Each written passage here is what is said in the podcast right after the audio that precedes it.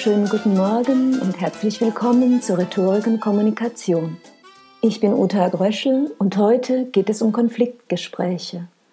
Heute Morgen betrete ich den Fitnessraum, ganz in mein spannendes Hörbuch vertieft.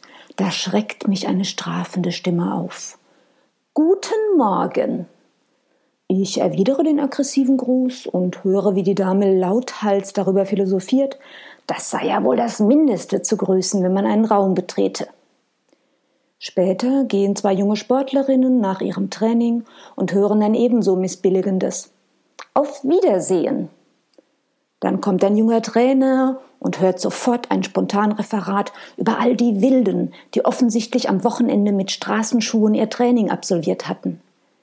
Er reagierte wie aus dem Bilderbuch des Beschwerdetrainings, schnappt sich ein Staubtuch wischt und bestätigt, wirklich sehr schlimm.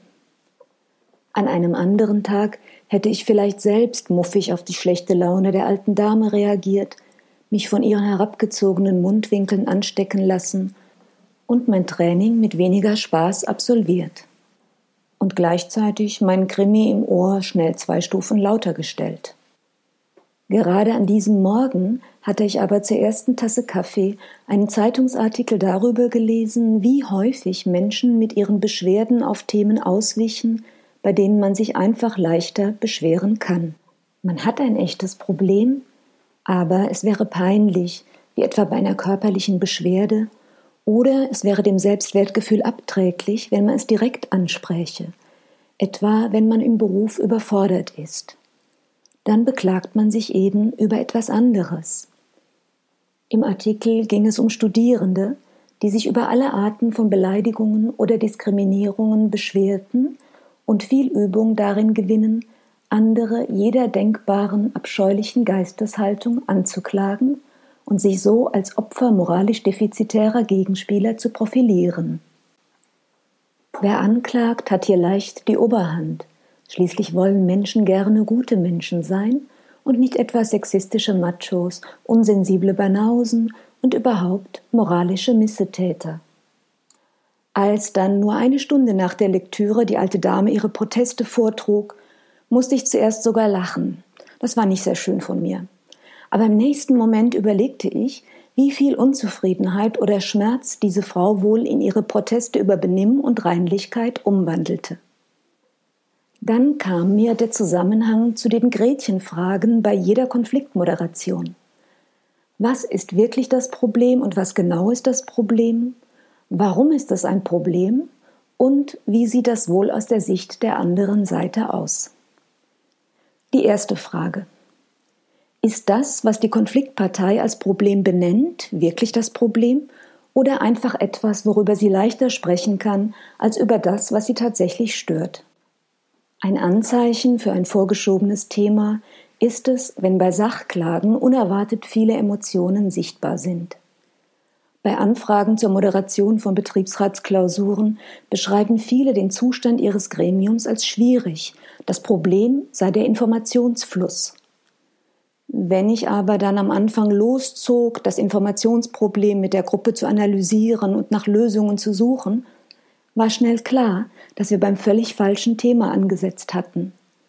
Tatsächliche Themen in Gruppen liegen oft beim Führungsstil, bei der Organisation der Sitzung, bei der Entscheidungsqualität, bei der Zufriedenheit mit der Art und Weise, wie die Entscheidungen gefällt werden, beim Umgang miteinander und besonders beim Umgang mit Minderheiten. Die zweite Frage. Was genau ist das Problem und warum ist das ein Problem? Körperliche Schmerzen, Opfer einer Gewalttat zu sein, eine Grippe oder ein gebrochener Arm sind für die meisten von uns ein Problem. Aber das ist nicht immer so eindeutig. Tatsächlich hängt es von vielen Faktoren ab, ob ein Verhalten einem Menschen Bauchschmerzen verursacht oder nicht. Bei dem, was sich zwischen Menschen abspielt, gibt es wenig objektive Wirklichkeit wie beim körperlichen Schmerz. Handlungen erlangen ihre Bedeutungen aus unserem jeweiligen Weltbild. Diese Bedeutungen sind Aussagen über die handelnde Person. Sie grüßt, das bedeutet, sie ist ein höflicher Mensch. Sie grüßt nicht, also ist sie respektlos und schlecht erzogen.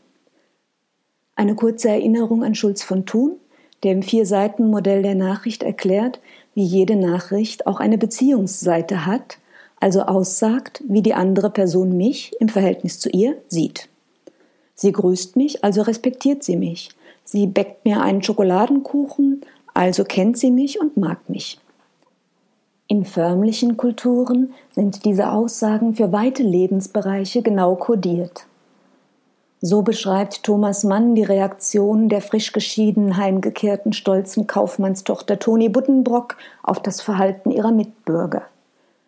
Diese Möllendorf, diese geborene Hagenström, diese Semmlinger, dieses Julchen, dieses Geschöpf. Was meinst du wohl, Mama? Sie grüßt mich nicht. Nein, sie grüßt mich nicht. Sie erwartet, dass ich sie zuerst grüße. Was sagst du dazu? Ich bin in der breiten Straße mit erhobenem Kopf an ihr vorbeigegangen und habe ihr gerade ins Gesicht gesehen. So war das bei den stolzen Hanseaten des 19. Jahrhunderts. Die Ranghöheren wurden zuerst gegrüßt. In weniger förmlichen Umgebungen gibt es mehr mögliche Bedeutungen und mehr mögliche Missverständnisse und Verletzungen. Warum ist das ein Problem für mich, ist eine der wichtigsten Fragen, um einen Konflikt zu verstehen. Bei Toni Buddenbrock ist das einfach. Gesellschaftlicher Status hat für sie eine enorme Bedeutung und sie erträgt den Gedanken nicht, gesellschaftlich auf einmal unter Julchen Hagenström zu stehen.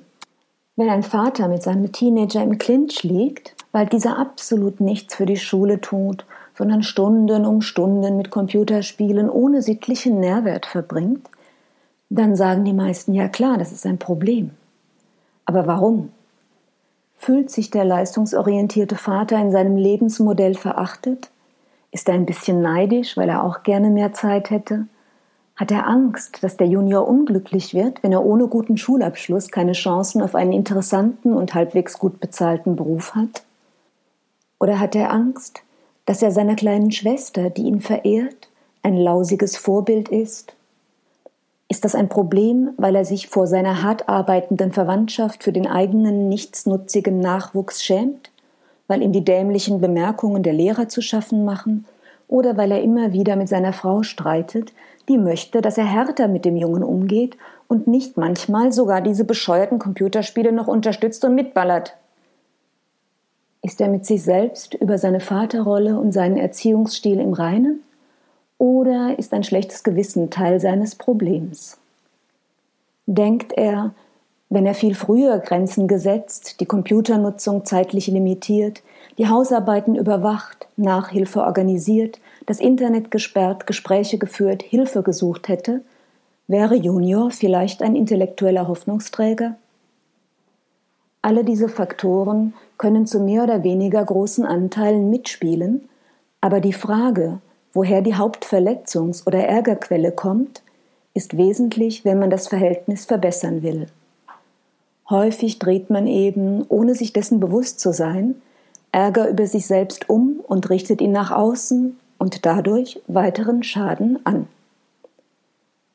Eine weitere spannende Frage lautet, was sind meine eigenen Anteile am Problem? Gibt es bei mir Wesenszüge, die das Problem mit ernähren Hätte eine andere Art Mensch das Problem überhaupt? Eine robustere Person, ein weniger eitles oder empfindliches Geschöpf, jemand mit anderen Wertvorstellungen, dem etwa das Mittelstandsstreben nach Respektabilität egal ist, wie wäre die Situation für so jemanden? Wer die eigene Sicht der Dinge einigermaßen ehrlich hinterfragt hat, kennt immer noch weniger als die Hälfte der Affäre. Schließlich sind wir Menschen uns über unsere eigenen Motive manchmal selbst nicht im Klaren und uneingestandene Ängste spielen oft eine große Rolle. Etwa die Angst vor Prestigeverlust, vor Machtverlust, vor Liebesentzug. Zuletzt kommt jetzt die Frage nach der anderen Seite. Wer ist denn der Konfliktpartner? Den wir gerne erstmal den Konfliktverursacher nennen, der leibhaftige Teufel oder einfach ein Mensch mit für mich nervigen Gewohnheiten? Wenn ein Konflikt auf uns lastet, nennen wir die andere Seite gerne Miststück, Erbschleicher, Lügner und Betrüger, ungehobelten Kerl, dämliche Trine oder Zicke.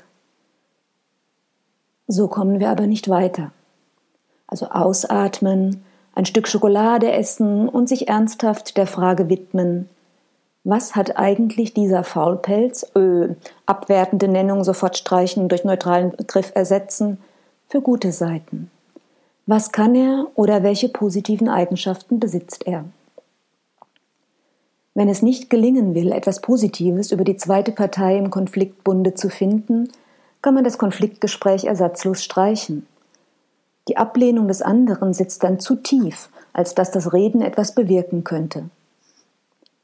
Mit Psychopathen, Charakterschweinen, hinterhältigen Gaunern und ähnlichen Mieslingen ist sowieso keine Einigung möglich. Wir bleiben bei diesem anstrengenden Gedanken, die andere Seite ist kein Monster. Wir können überlegen, wie würde sie wohl ihren Freunden die Sache zwischen uns darstellen? Wie sieht sie das wohl? Gibt es für sie überhaupt etwas zu erzählen? Bitte immer beachten, dass fast jeder Mensch von sich denkt, er handelt richtig und aus guter Absicht und will etwas Sinnvolles erreichen. So würde die andere Seite auch ihr Verhalten begründen und wer diese Erklärungen zum Teil errät, verschafft sich einen weiteren Schlüssel für die Konfliktklärung. Zur Sicherheit kann man dann zu Beginn des Gespräches erst einmal fragen, okay, wie siehst du eigentlich die Sache? Konfliktgespräche brauchen auf beiden Seiten guten Willen und den Wunsch, das Problem zu verstehen. In diesem Sinn, auf Wiederhören, alles Gute und eine schöne Woche.